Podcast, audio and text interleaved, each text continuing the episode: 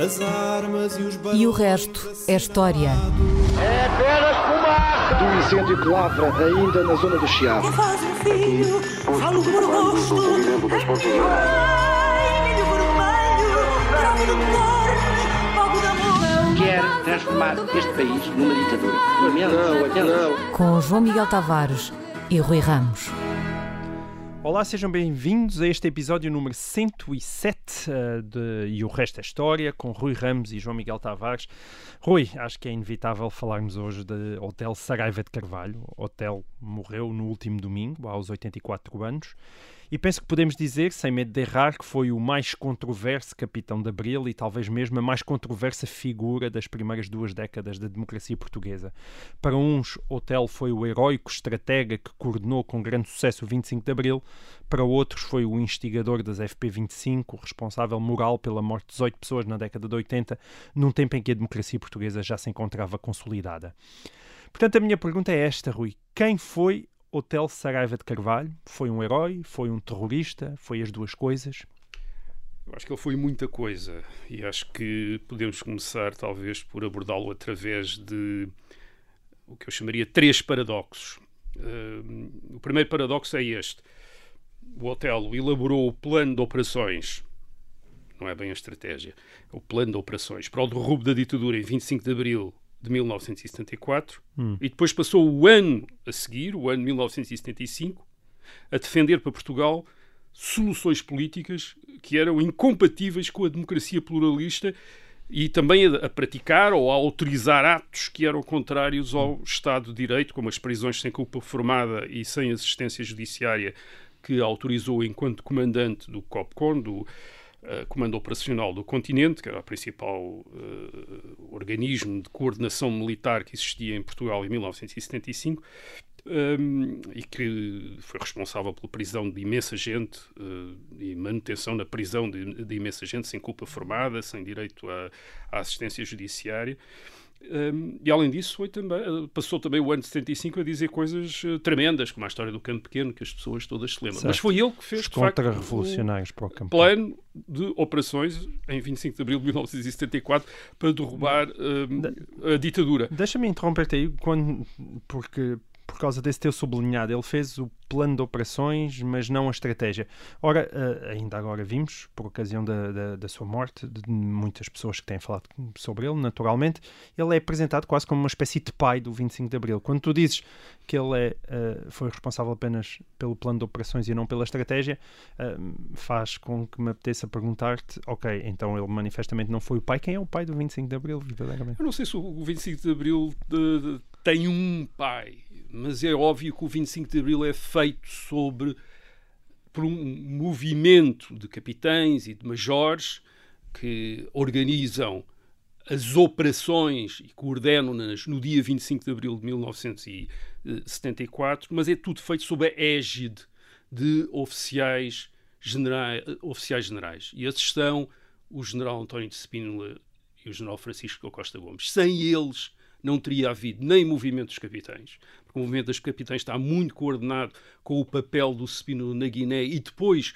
com a, digamos, a, a margem de manobra que Spínola e Costa Gomes criam para o próprio movimento dos capitães quando são uh, chefe do Estado-Maior e vice-chefe do Estado-Maior-General das Forças Armadas. Uh, e, e, e, digamos, criam essa, esse espaço que os capitães, em que os capitães se podem mover a coberto das principais autoridades militares uhum. antes de 74. Certo. Já. Uh, isso é um, e, é óbvio, para, e para toda a gente que assistiu a, uh, ao que aconteceu no dia 25 de abril de 1974, os nomes que as pessoas, ou as caras que as pessoas retêm é uh, do capitão Salgueiro Maia, que está no Largo do Carmo a cercar o quartel da GNR onde está Marcelo Caetano uhum. e portanto é fotografado, é filmado, enfim, é, um, é uma cara e um nome que, que se fixa e depois é essencialmente os membros da Junta de Salvação Nacional que aparecem na televisão, na RTP, nessa noite de 25 para 26 de Abril e sobretudo o general Sabino que lê uh, a primeira declaração pública das intenções uh, do movimento das Forças Armadas. E portanto são essas pessoas e sobretudo o general Spínola que toda a gente Hum. fixa. Ainda por cima o general Spínola que era uma, uma figura extraordinariamente conhecida nos anos 70 enquanto governador eh, da Guiné e comandante das eh, Forças Armadas na Guiné. E portanto Uhum. E que esses... dirias que foi essencial até para o próprio Portanto, eh, regime abdicar do, Sim, da eu violência tenho, e da sua eu- resistência. Eu, tenho eh, a certeza que se o regime tivesse sido confrontado com, esse, com um movimento militar eh, pura e simplesmente comandado por aqueles que vão a ser depois os capitães de Abril, teria oferecido uma resistência que não ofereceu quando viu associados a esse movimento militar eh, figuras que eram de generais de confiança do regime, de Spínola e, e Costa Gomes. Eh, eram, eram, sim, no fim estavam em ruptura com Marcelo Caetano, eh, mas para muitas da elite do Estado Novo eram pessoas em que eles confiavam e, e nos quais eles, eles, se, eles sentiam que podiam, eh, de quem podiam esperar uma colaboração e tolerância num novo regime. Por exemplo, Veiga Simão, o ministro da Educação de Marcelo Caetano, passa a ser um dos principais conselheiros de Spínola depois de 74. Portanto, Spínola e, e Costa Gomes eram a promessa de uma transição que deixava uma grande parte daqueles que tinham sido os quadros da ditadura uh, mais ou menos tranquilos acerca do seu, da sua possibilidade de se encaixarem num outro regime. Certo. Uh, e obviamente, se não tivesse sido Spínola e Costa Gomes, haveria uma resistência, teria havido uma resistência muito maior. Ok, então eu suponho que tu vais lá, eu não te quero quebrar o raciocínio, mas portanto o Otelo, pai de Abril, dirias que é uma construção já posterior, é uma não construção posterior. Quer dizer, isto sem. Repare, isto aqui não é uma tentativa de diminuir eh, o papel que o Hotel Sarava de Carvalho tem, nem, obviamente, o dos, eh, o dos jovens oficiais que fizeram o. Isto, isto é que Claro, que o protagonizaram o golpe de Estado em, eh, em 25 de abril de 1974 é apenas para criar o contexto político em Uhum. que eles se puderam movimentar. Certo. Muito, Muito, provavelmente teriam, sido, eh, teriam tido muito mais dificuldades em arranjar apoio e no dia 25 em, digamos, entrar de, eh, e ultrapassar os obstáculos se não tivessem eh, Spínola, Costa Gomes, sobretudo Spínola, por detrás, eh, ou eh, não fosse aqueles que eles iam encontrando, não imaginassem que por detrás de tudo aquilo estava o general Spínola, e estando o general Spínola dava muitas garantias e, portanto, eh, não era necessário oferecer tanta Certo. resistência. Portanto, ias no primeiro paradoxo do hotel. Sim, o, o hotel, o, o hotel não é, vamos a ver, o- entre os jovens oficiais que estão comprometidos no movimento das Forças Armadas, o hotel é bastante representativo deles, porque ele não tem uma cultura de oposição, de oposição ao Estado Novo, como por exemplo o Coronel Vasconcelos ou o Major Mel Antunes, o Coronel Vasconcelos, nitidamente.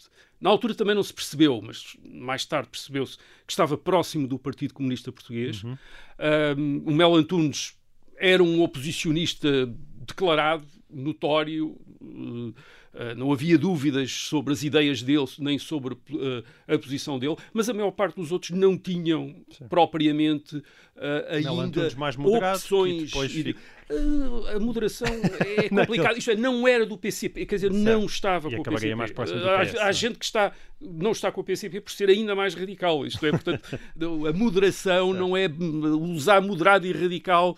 Aliás, inicialmente o PCP parece um partido extraordinariamente moderado, nas, muito mais do- moderado do que o Partido Socialista, até nos princípios da, no- nos primeiros meses da Revolução de 25 de Abril, mais responsável, mais moderado. Porquê? Porque tem uma estratégia de infiltração e ocupação do Estado e, portanto, está a tentar entrar e não está interessado em criar grandes agitações antes de eh, ocupar as posições. Agora, o hotel, portanto, o hotel, eh, ele tinha nascido em Moçambique, eh, na década de 1970 ele está na Guiné, trabalha como uma espécie de.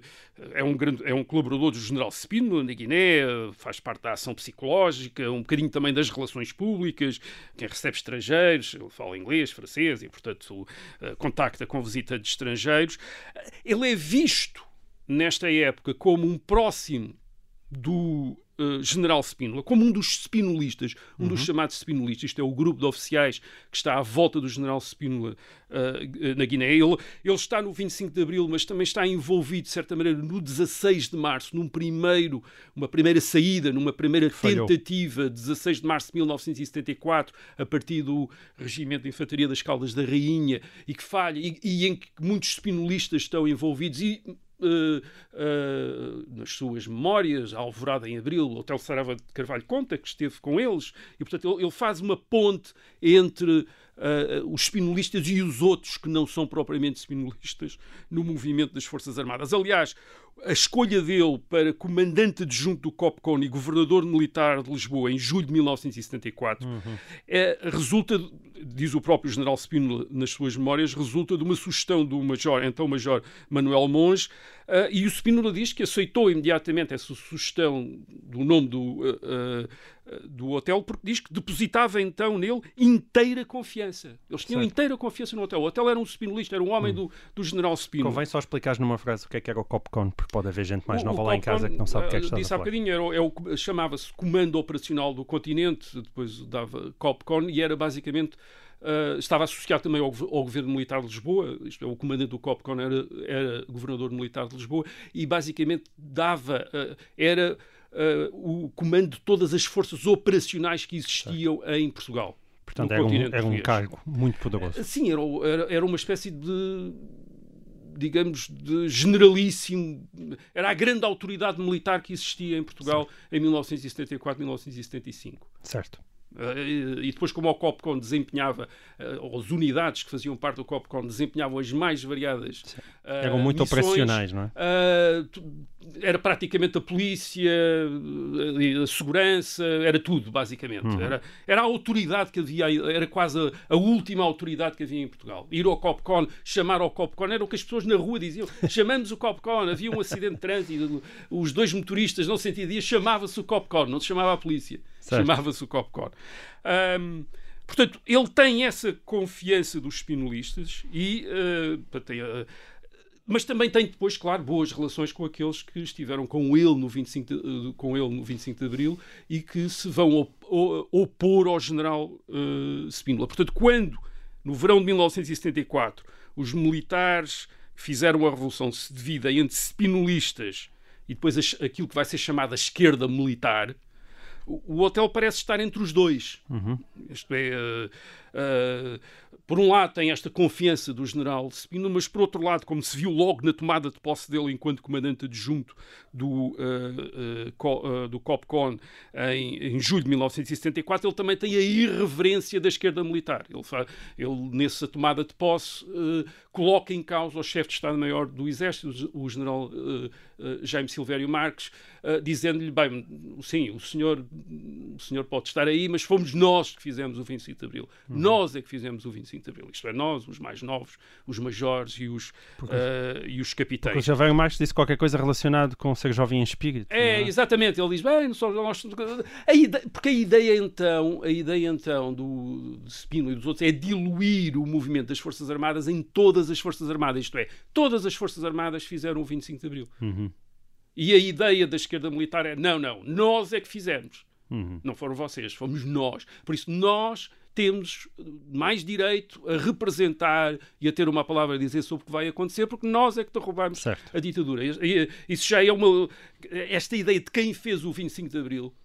Uh, esteve sempre envolvida numa luta pelo poder, isto é, não foi uma mera questão histórica, dizer assim, bem, mas quem é que afinal fez? Não. Uh, a disputa esteve imediatamente associada a quem quis ficar com a, a disputa da legitimidade de ter sido certo eles a fazer a revolução e, portanto, o direito de conduzir a revolução era também de quem, quem a tinha fez. feito. E, portanto, claro. houve lá. E, e, e, e, o Hotel Sarava de Carvalho, nesse, nessa discussão, obviamente, estava. Pôs, começou a aparecer do lado da esquerda militar. É, nós Fomos nós que fizemos, não foram vocês, não foram os generais que agora estão nas FIAs dos Estados-Maiores, na, na Junta de Salvação Nacional, esses oficiais todos. Não, não. Quem esteve na rua em 25 de abril de 1974 fomos nós. Uhum. Nós, os majores e os uh, capitães. Agora, o que é que traz o hotel para o lado da esquerda militar?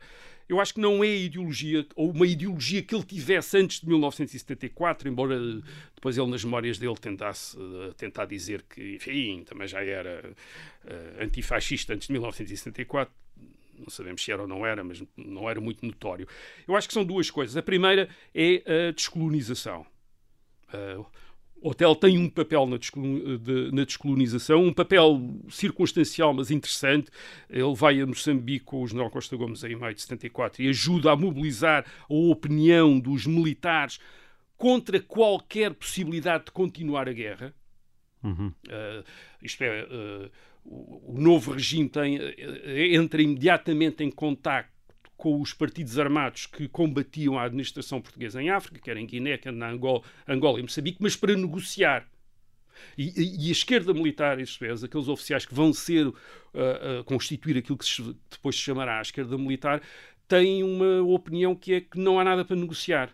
Isto é, a única coisa que há é reconhecer uh, que os partidos armados que lutaram pela independência vão ser os novos uh, administradores dos territórios e, portanto, a única coisa que há para conversar é a transferência dos poderes. Quer dizer, não há aqui negociações. Porquê? Porque negociar queria dizer que Portugal podia não aceitar todas as condições dos partidos armados para pôr termo à guerra e, se não as aceitasse, teria de estar disponível para continuar a guerra. Uhum. E estes oficiais não estão disponíveis certo. para continuar a guerra. Acham que já não, há, já não faz sentido. E a partir do momento em que a revolução afeta cada vez mais as Forças Armadas, mais difícil é imaginar que seja possível continuar a guerra e, portanto, mais oficiais dentro das próprias Forças Armadas vão estar de acordo com esta opção que é a única coisa que temos a fazer é, é, é, digamos, eh, estabelecer os termos da transferência do poder. Não vamos começar aqui a entrar em negociações. Por exemplo, as negociações podiam implicar eleições em Angola, Moçambique e,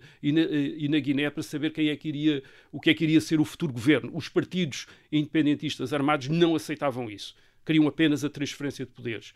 E a única maneira de acabar com a guerra para alguns dos oficiais era precisamente aceitar esta condição, isto é, aceitar que uh, se devia simplesmente transferir os poderes para pôr termo à guerra. E o Hotel nitidamente é de alguém que tem esta uh, opinião e ele uh, manifesta-o até publicamente nas negociações de Lusaka, que são as negociações sobre Moçambique, em junho de, de 1974. Ele acompanha o Ministro dos Negócios Estrangeiros, Mário Soares, e tem, Mário Soares conta isso, e o próprio Hotel também conta, de um lado está Mário Soares, o Ministro dos Negócios Estrangeiros português, do outro lado está Samora Machel, o presidente da Frelimo, o partido que lutava, tinha lutado pela independência em Moçambique.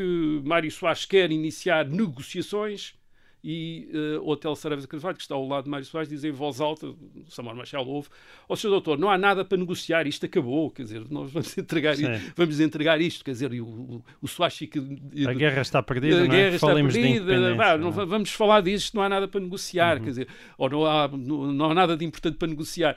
Uh, o Mário Soares fica completamente... Uh, estupefacto e até indignado com. Enfim, ele também achava que aquilo devia ir para a independência, mas queria fazer uma negociação como deve de ser, quer dizer, e o, hotel estragou. E depois é curioso, isto é a, a, a história que Mário Soares conta também, que é. Uh, ele está convencido que o hotel está com ele porque o Spínola não confia em Mário Soares e, e enviou o hotel com Mário Soares para o hotel vigiar Mário Soares. e claro, é o hotel é que faz o contrário. Mas quando eles chegam a, a Lisboa, e vão se reunir com o general Spínola. Uh, Mário Soares uh, conta o que se passou, mas está a omitir aquilo que o Hotel fez. E o Hotel está ao lado dele. E o Hotel diz, de repente, quando Mário Soares acaba a exposição, diz: o doutor Mário Soares não contou tudo, aconteceu mais isto. Eu disse isto, isto e aquilo. O que deixou o, o uh, general Spínola completamente de cabeça perdida. E até lhe diz: ponham-se daqui os dois daqui para fora, quer dizer, etc. E quando saem, ele, o Mário Soares diz, o, o, o general Smil ficou furioso, o uh, hotel sempre totalmente tranquilo e cordial. E depois, quando saiu, disse, disse o hotel diz para o Mário Soares: Ó, oh, seu doutor, não se importe com isso, que ele já não manda nada. Quer dizer, portanto, não, não, não dê importância a isto. Mas, quer dizer, ele tem este. Portanto, eu creio que o, o esquerdismo dele uh, vem um bocado.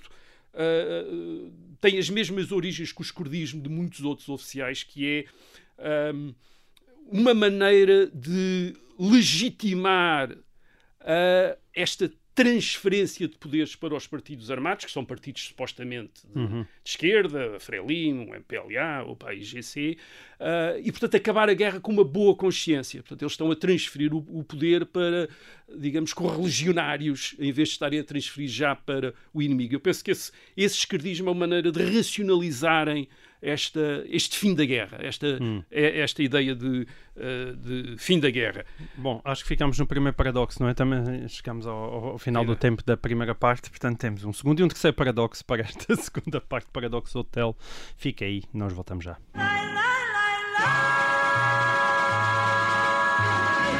Olá, sejam bem-vindos a esta segunda parte do episódio número 107 de E o Resto é História. Estamos a falar do Hotel Saraiva de Carvalho e dos seus paradoxos. Então, tu ias avançar para o segundo paradoxo, Rui. Não, ainda estava no primeiro Ainda paradoxo. estás Quer no dizer, eu estava a explicar este uh, escardismo do hotel. uh, o, o escardismo do hotel. Tinha dado uma razão.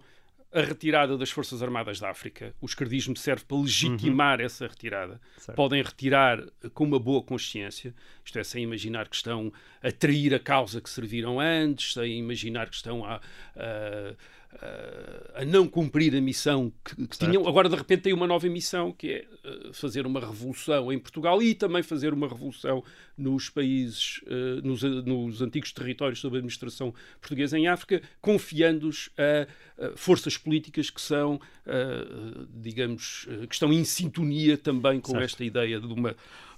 com estas ideias revolucionárias. Agora, há uma outra razão também para este esquerdismo, e que é basicamente uh, o esquerdismo garante a estes uh, militares uh, a possibilidade de continuarem a ser protagonistas da história. Isto é, se eles, como estava, como parecia estar assente, em 25 de abril de 1974, uma vez feito o golpe de Estado, retirassem para os quartéis, é muito provável que hoje nós não soubéssemos os nomes deles. Uh, por exemplo, dou o caso, mais uma vez, do Hotel Saraiva de Carvalho. O Hotel Saraiva de Carvalho não é uma figura conhecida uh, até julho de 1974, quando toma posse como comandante adjunto do uh, COPCON. Uh, Estás a falar quase três meses. Sim, em 5 de junho de 1974, ele, como disse, ah, como disse na primeira parte do programa, ele acompanha Mário Soares ah, na A viagem até Lusaka para negociar com a Frelimo sobre Moçambique. Mário Soares não sabia quem era o Hotel Saraiva de Carvalho, nunca tinha ouvido falar dele. Mas o, o mais grave é isto. Isso podia dizer o Dr. Mário Soares podia estar a andar distraído, eh, ou tinha andado no estrangeiro, como ele era ministro dos negócios estrangeiros, etc. Não, o Vítor Cunha Rego, que era um, enfim, depois jornalista, mas um indivíduo muito in- bem informado, quer dizer, andava sempre nos bastidores das coisas, e que era um, e que era o, digamos, um, um secretário nesta altura de Mário Soares. Mário Soares pergunta-lhe quem é que é este senhor, provavelmente não usou a palavra senhor, quer dizer, mas quem é que é este cavalheiro? Ah, e Vítor Cunha Rego também não sabia quem era. E depois vai-se informar, e depois vem e diz, olha, parece que foi ele que fez o plano de operações. Ninguém sabia. Quer dizer, isto, isto dá a ideia do, ah, da a revolução em 25 de abril de 1974, ah, como eu disse ao princípio, cria ah, aquela figura ah, muito conhecida do Salgueiro Maia, do Largo do Carmo, mas depois, sobretudo, são os generais. E Certo. são os generais que, com quem parece que é preciso contar é com os generais. O Nelson Spínola, o Costa Gomes e os outros oficiais, das, que estão, oficiais generais que estão na, na Junta de Salvação Nacional, o general Galvão de Mel, etc. Sim. Que também era muito conhecido, muito mais, era o mais conhecido de todos, até porque tinha vindo à televisão fazer, ah, logo no princípio, uma, uma intervenção bastante polémica e muito mais conhecido. Quer dizer, ninguém sabia quem era o Hotel de Portanto, foi o. Copcon, como aliás tu estavas a explicar, que lhe deu É, todo o poder. E, e, obviamente, não é só o Copcon, é a ação que depois tem numa revolução que se torna essa revolução socialista, ah, a ação que eles continuam a ter a partir do momento em que a revolução não acabou em 25 de abril de 1974, mas continua, isto é, se torna o processo revolucionário em curso, o PREC, se torna-se um processo revolucionário, eles, os revolucionários, tornam-se os protagonistas dessa história. E isso é assegura- assegurado essencialmente pelo, por este esquerdismo, que, este esquerdismo que é um esquerdismo eh, que é o do ar do tempo, desde o maio de 68, que a juventude universitária é toda esquerdista, que os intelectuais são todos esquerdistas, isto é, portanto, para, outra, para alguém como o hotel, como um oficial como o hotel, tornar-se esquerdista é quase passar a partilhar aquilo que é ah, a vanguarda intelectual da, da época. Isto é, de repente tornam-se protagonistas da história, estão no, no lado certo da história. no- Mergulhar no ar do tempo. é, no, no, no sentido. E, claro, o hotel depois tem um enorme poder em 1975 à frente do governo militar de Lisboa e do eh, COPCON. Quer dizer, ele tem este o comando das forças operacionais em Portugal, mas isso permite-lhe ser um árbitro da vida política. É, ele tem o, o, uh, isto é, há muitas uh, os militares depois dividem-se uh, spinolistas, esquerda militar, depois a esquerda militar também se uh, vai dividir. Há muitas discussões, manifestações, etc. Mas, fundamentalmente, quem tem a, gr a grande autoridade militar em Portugal é o Hotel Sarava de Carvalho como comandante do COPCON. É, para o lado em que ele para o lado em que ele vai é o lado que tem mais força. É isso que vai acontecer no verão de 1975. E portanto, isto dá-lhe esta isto, a sua escredização em 74, 75 permite-lhe ter um papel que provavelmente o, o, o major professor da Academia Militar em 1974 nunca teria imaginado uh, poder uh, ter. Ele, aliás, queria. Ele gostava de ter sido ator. Uh, e, e, de facto é o grande torna-se um dos grandes atores da Revolução em 75. Ele tem muitos dotes tem mesmo dotes de histriónicos, isto é dramático. O Mário Soares conta também uma outra história. Ele, eh, em novembro de 1974, Mário Soares, ministro dos Negócios Estrangeiros, dá um jantar nas, no Palácio das Necessidades a um, a um visitante americano, o senador Edward Kennedy, uh, e uma das coisas que o Kennedy quer, de repente, é ouvir fado. Sim. E então eles vão a uma casa de fados e a senhora da casa dos fados diz: Bem, mas quem canta muito bem o fado é ali o senhor Major Hotel. E é o hotel que canta fado, quer dizer, portanto, ele tem estas, estas coisas todas. Portanto, ele, ele vê-se. Agora, em 75, ele, ele, tem, ele, ele, ele faz ele aparece numa capa da revista Time, quer dizer, que é um, uma coisa espantosa, quer dizer, ninguém podia ter mais. Quem é, que, quem é que imaginaria isso? Quer dizer, como é que ele poderia imaginar isso? Portanto, o primeiro paradoxo, podemos dizer que ele é um militar que se faz revolucionário, mas se não se tivesse feito revolucionário, não teria tido o papel que fez. Quer dizer, portanto, o paradoxo é, é, tem uma explicação simples. Sim. Isto é, para, para, alguém que tem nitidamente uma grande vontade de ser protagonista de alguma coisa, a opção certo. que segue em 1965 é aquela que lhe garante essa, esse, é esse Sal, Salgueiro Maia pôde voltar aos quartéis e toda Sal... a gente sabia que era Salgueiro Maia. Se ele tivesse simplesmente voltado aos quartéis, ninguém, ninguém sabia, quem era o Hotel Sagrado de Carvalho. Isto é, sabiam os historiadores que, que, que, iam lá e sabiam aqueles que tinham estado. Alguém perguntou quem é que fez o plano de operações? Sim. Ah, Mas saberias, como, como sabem claro. os capitães da Abril. Repara, há, há, há também um plano de operações do 25 de novembro de 1975. Uh, ninguém sabe bem quem é que fez, quer dizer, mas como a pessoa que fez não veio depois uh, uh, a ter um grande, a aspirar um grande papel, que ficou o, ficou o general Lianes depois como protagonista do 25, do, do 25 de novembro, embora se diga que o plano de operações tinha sido feito por outro oficial, mas esse oficial nunca quis ser um hotel e, portanto, não, não, não Uh, não, não, teve, não apareceu a não direitos de autor. Agora, o segundo paradoxo é este: é o Hotel Sar Sarava de Carvalho, em, em 1975, durante o, o pré, que ele representa a principal força a favor de uma solução contrária à, à democracia pluralista de tipo ocidental. Portanto, ele quer uma revolução socialista, uma revolução popular em Portugal. Mas eu diria que provavelmente ele foi um daqueles que mais fez para impedir a solução de uma revolução socialista em Portugal. Portanto, este é o outro paradoxo. Mas voluntariamente? Penso que aí vamos tentar responder a essa pergunta no fim. e vamos explicar. Portanto, a esquerda militar forma-se contra o general Spínola em 1974. Isto é, aqueles oficiais que estão contra o general Spínola formam aquilo que se vai chamar a esquerda militar. E essa esquerda militar está mais ou menos unida entre o verão de 1974 e o 11 de março 1975, o 11 de março, é aquele golpe em que o general Spínola, o golpe falha, o general Spínola, que é acusado de ter uh, organizado o golpe, uh, o golpe de Estado, uh, acaba por ir para o exílio. E a partir daí, esta esquerda militar, que tinha este inimigo comum, que era o general Spínola, deixa de haver o general Spínola e a esquerda militar começa-se a, a, dividir. Aliás, a dividir de acordo com as fraturas que eram as fraturas da esquerda civil, da esquerda uh, política. Uh, houve militares como Vasconcelos que se deixaram enquadrar ou ficaram sintonizados com o Partido Comunista. Uh, o Partido Comunista tem uma estratégia de infiltração do aparelho de Estado, mas com algum cuidado, com tentar manter as aparências, tentar manter primeiro a estrutura do Estado e tentar manter também algumas aparências de ordem e de, uhum. uh, por exemplo, de respeito pela inserção de Portugal na NATO, quer dizer, não quer pôr isso em causa.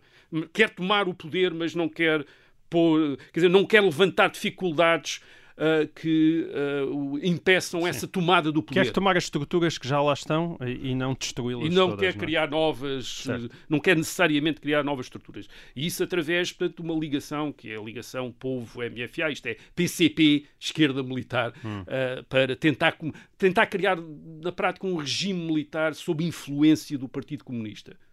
É Hum. isso, é isso que o Partido Comunista quer. Portanto, é uma revolução burocrática, digamos, uma revolução feita no- nos ministérios, ah, nas câmaras municipais, nos organismos corporativos ah, e, e, obviamente, nas Forças Armadas. Quer dizer, mas é isso que o PCP está a organizar. Há, há outros oficiais ligados a esta esquerda militar que querem eh, o socialismo, mas uma espécie de socialismo independente, isto é, não querem o partido, não querem o domínio do Partido Comunista. É o caso, por exemplo, de Mel Antunes. Eh, E, e esses acabam, no verão de 1975, por se aproximar do Partido Socialista. É, eles querem o socialismo, mas querem o socialismo pluralista, com vários partidos. Portanto, não querem o domínio do PCP, não querem uma ditadura do, PCP. E, finalmente, há uma outra parte, que é a parte mais, com- mais complicada, uh, de militares uh, que não querem a ditadura do PCP, mas também não querem este socialismo pluralista uh, que defende o Mel Antunes, querem uma revolução a sério. Quer dizer, não querem do PCP porque querem uma revolução a sério. Querem uma revolução que destrua o Estado, que re- reconstrua Portugal de uma maneira completamente diferente. E esses ligam-se à extrema-esquerda maoístas, ah, stalinistas e toda aquela imensidade de grupos da extrema-esquerda. E Otelo esse foi o está Otelo. nesta ah, linha. Esta é uma opção que me parece que é feita sobretudo por aqueles militares que não têm nenhuma formação política antes de 74. Isto é, eles vão para a extrema-esquerda. Ah, dizer, Portanto, aqueles que tinham em sintonia com o PCP, obviamente, acompanham o PCP. Aqueles que, tinham, que, não, que não estavam ligados ao PCP, mas têm ideias eh, socialistas, de esquerda, tornam-se esta, digamos, estas, aproximam-se do Partido Socialista, do movimento de esquerda, do MES, o movimento de esquerda socialista, portanto, uma, apro- aproximam-se, digamos, deste socialismo eh, pensado, organizado, Sim. eh, e depois há os outros que são atraídos pelo, vou usar a expressão um bocadinho folclore de- da extrema-esquerda, aquele aspecto revolucionário, anárquico. eh, eh, e é o caso do hotel. E o hotel no Copcon, por exemplo, está eh, rodeado por gente ligada ao partido. eh, ao PRP-BR, que é as Brigadas Revolucionárias, que depois torna-se PRP, Partido Revolucionário do Proletariado, em 1975, de Carlos Antunes e Isabel do Carmo. Isto é importante. É um grupo de luta armada antes de 74. Portanto, um, um, um grupo tinha posto bombas, etc. E, e que quer, são, são dissidentes do PCP, querem fazer a tal revolução de destruição do Estado e mais uma e essas coisas todas. E, e é a esses que, que eh, o Hotel Saraiva de Carvalho fica mais, eh, que- Mais fica próximo. mais próximo.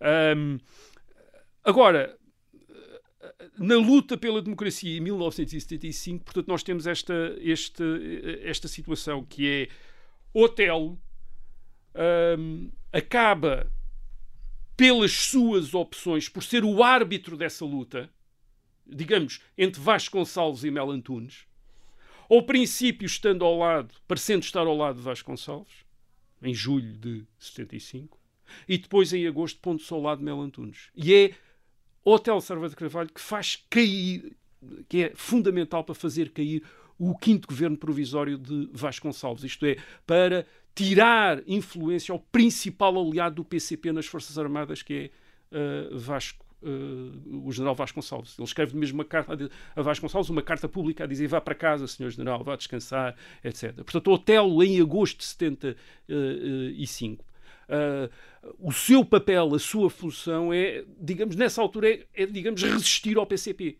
É, por exemplo, ele também que impede que os uh, militares ligados ao PCP consigam afastar Jaime Neves do comando dos comandos da, do regimento de comandos da Amadora.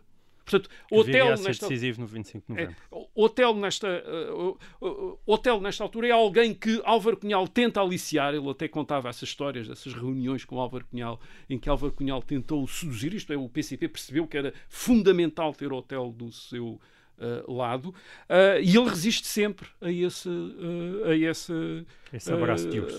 a essa sucessão. Agora, resiste pela esquerda, atenção, isto é por querer fazer uma coisa ainda mais radical. Mas agora, se nós pensarmos que de facto a única maneira de impedir o estabelecimento de uma democracia de tipo ocidental em Portugal era de facto a maneira do PCP isto é, aquela, aquela infiltração do Estado e o estabelecimento de um regime uh, militar sob a influência do PCP. Isto quer dizer que hotel impediu isso, isto é, impediu isso, sendo que o hotel representava uma opção, que era a tal revolução popular das bases, etc., que não tinha viabilidade absolutamente nenhuma. Portanto, ele na prática tem este papel de impedir o PCP em agosto de 1975 de consolidar o poder. É verdade que ele depois, em setembro e outubro, tem um outro papel, isto é, depois de afastados, digamos, os gonçalvistas, o PCP tenta colar-se ao hotel isto é, tenta colar-se ao hotel, tenta ir atrás do, do hotel, isto é, do, da extrema-esquerda uh, e desta extrema-esquerda militar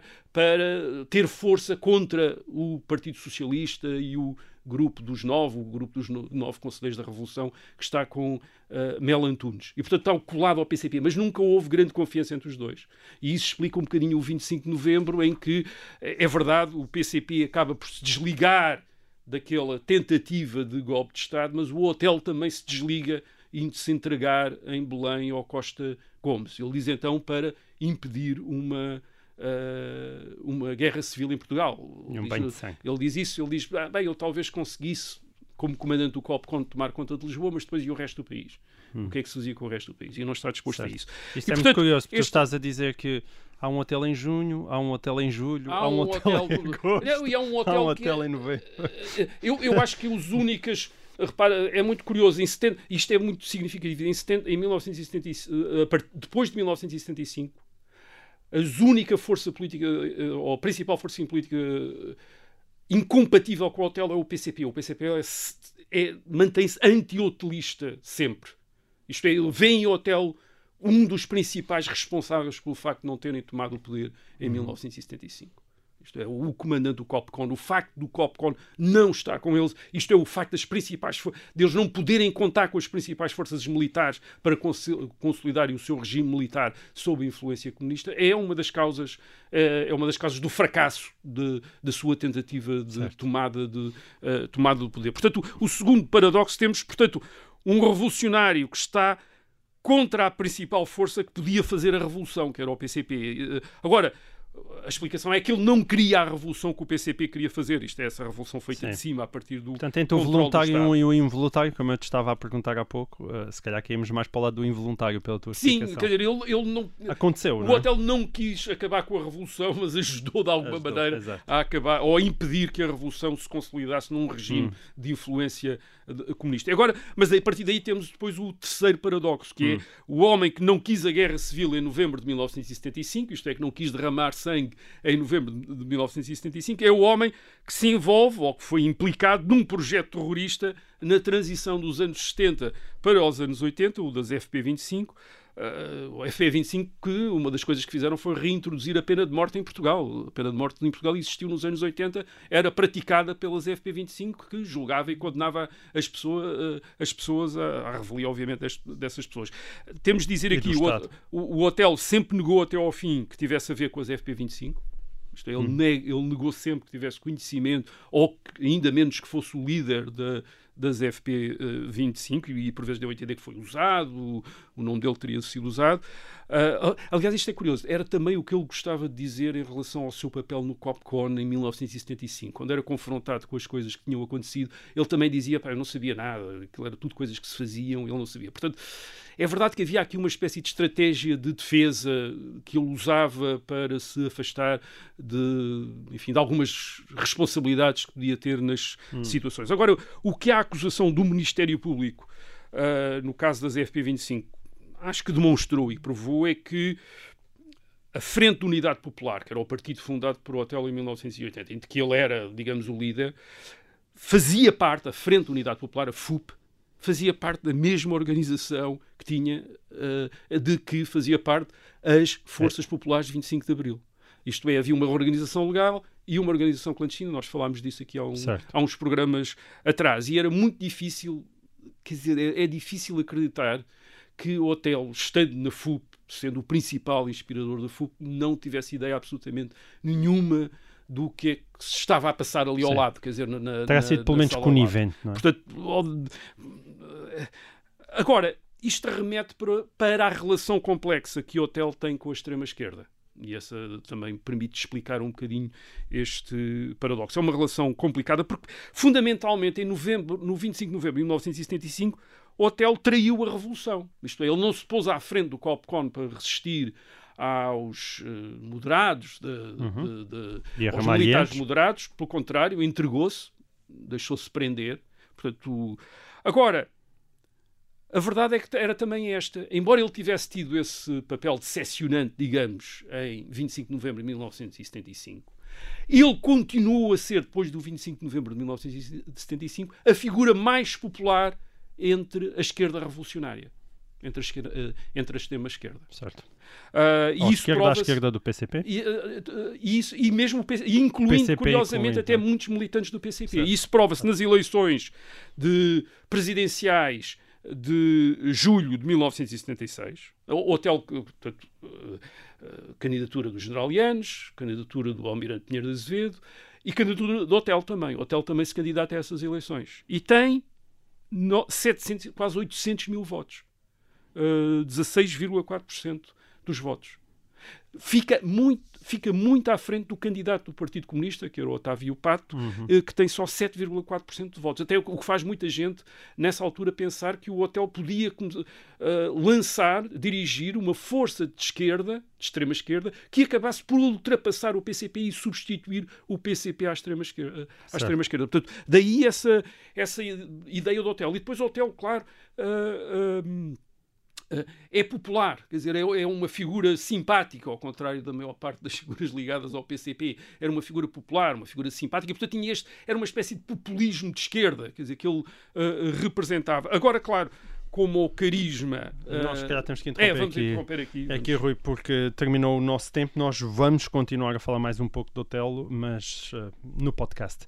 Para quem nos está a ouvir em FM, até para a semana.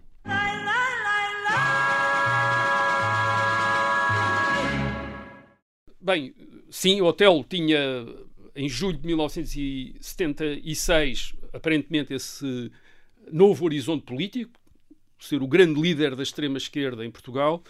O que se passa é que eh, o carisma e, eh, e o voluntarismo não chegaram para compensar a falta de organização Uh, que este movimento hotelista, o hotelismo, como se dizia na altura, uh, não tinha. Uh, e o, este hotelismo aca- entre 76 e 1980 acaba por se reduzir. Certo. Em Quando- anos. Reduzir quando- é um eufemismo da É, quando- por exemplo, quando o hotel, o hotel volta-se a candidatar às presidenciais de 1980 e nessa altura tem um resultado marginal, 85 mil votos, 1,49%. 10 Portanto, vezes menos. Uh, portanto, aquilo tinha-se dissolvido, quer dizer, basicamente. E eu creio que é este fracasso eleitoral, este fracasso do movimento popular, que faz com que naquele, naqueles círculos onde o hotel está, de extrema esquerda, o- aqueles que, estavam, que tinham estado ligados à violência, por exemplo, aqueles que tinham estado ligados às Brigadas Revolucionárias e ao PRP, e que queriam, alguns deles, retomar essa violência agora contra a democracia burguesa, como eles diziam, acabassem por ter um grande peso. E, portanto, em 1980 terem conseguido criar, ou terem conseguido que fosse fundada uma nova organização, a tal a FUP, onde há esta já dimensão da luta armada. Isto é, isto é o resultado de uma derrota política. Eles, em quatro anos, perderam a possibilidade que tinham em 1976 de vir a encabeçar um grande movimento de extrema-esquerda, um movimento popular de extrema-esquerda. E em 1980, a maneira como tentam compensar isso é uh, voltar outra vez para uma estratégia de uh, uh, violência. Repito, o hotel negou sempre liderar ou ter conhecimento das ações das FP25, mas não podia negar que estava numa organização em que as, as FP25 também estavam.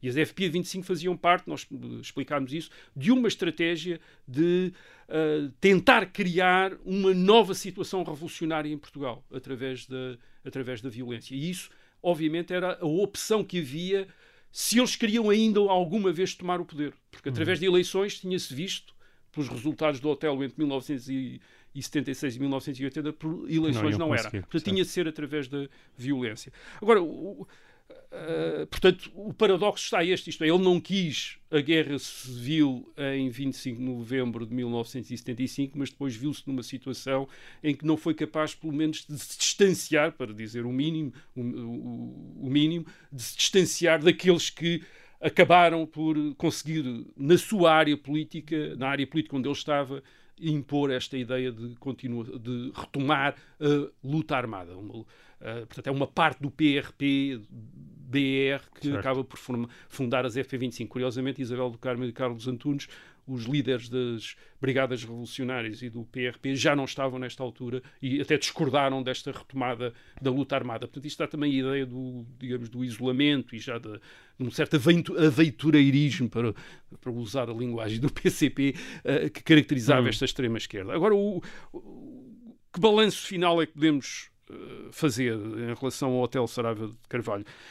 Sim, podemos lhe atribuir responsabilidades, uh, responsabilidades por, uh, por estar à frente do COPCON em 1975 e o COPCON ter praticado aqueles desmandos todos que vão ser denunciados no relatório sobre o- as violências a que estiveram sujeitos os uh, presos uh, em 1975. Sim, podemos lhe atribuir as responsabilidades da Frente da Unidade Popular da FUP em 1980, na medida em que a FUP fazia era uma era uma, um lado de uma organização de que o outro lado eram os FP25. Ah, e, portanto, o hotel é responsável, pelo menos, por ter estado lá, por ter, se não por mais, por mais alguma coisa, por isto é, ter articulado ideologia e ter eh, justificado ah, as, essas ações. Mas é também necessário reconhecer, e eu creio que aquilo que se fez aqui, que aquilo que dissemos até agora, vai também um bocadinho nesse sentido, que ele muitas vezes foi um homem fora de pé. Uh, muito arrastado por uma onda que ele não tinha previsto e que ele não comandava bem. Uh, este Major da Guiné que de repente tem um país aos seus pés. Este é o Major da Guiné que de repente está a visitar Cuba e a ser recebido por Fidel Castro e a falar com Fidel Castro uh, e a fumar um charuto com Fidel Castro. Isto, é, um Certo. indivíduo que um ano antes, dois anos antes, ninguém sabia quem era. Quer dizer, era um major lá do, do, do, do, do, do, da- do do- do- colaborador do general Spínola na Guiné. De repente está ali com Fidel Castro a discutir a Europa e a discutir o mundo. Capa da Time, como tu eh, disseste. e capa da Time. E isto deve-o ter levado por muitos caminhos que ele que de certeza o teriam espantado a ele próprio se alguém lhes tivesse dito que ele ia eh, seguir por ali. E, às vezes, e muito provavelmente sem muita consciência do que é que estava às vezes a fazer. Isto não é para o desculpar, porque isto não. não mas é um bocadinho para o compreender e para o explicar.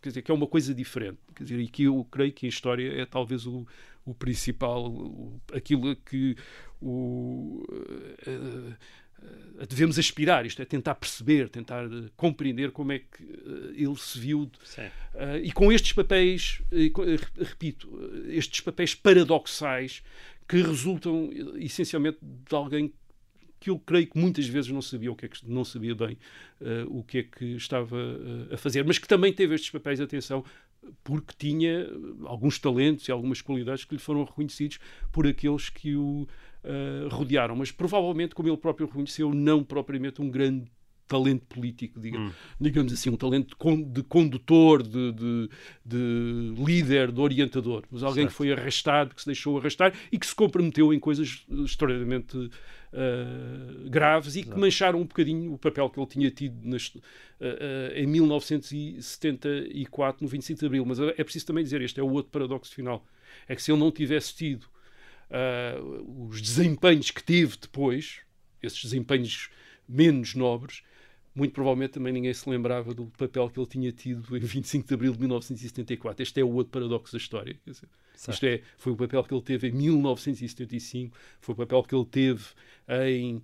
ah, depois, nos anos 80, no processo das FUP FP25, que ah, o meteram, quer dizer, na história como um, e, e não deixaram que as pessoas nunca o esquecessem. Ah, mas a história é assim, quer dizer, a história não, ah, não é simples nem nunca aspirou a ser linear. Sim, exatamente. Nem é preto e branco. Muito bem. Assim termina este centésimo sétimo episódio de E o Resto é História. Nós voltamos para a semana. Até lá.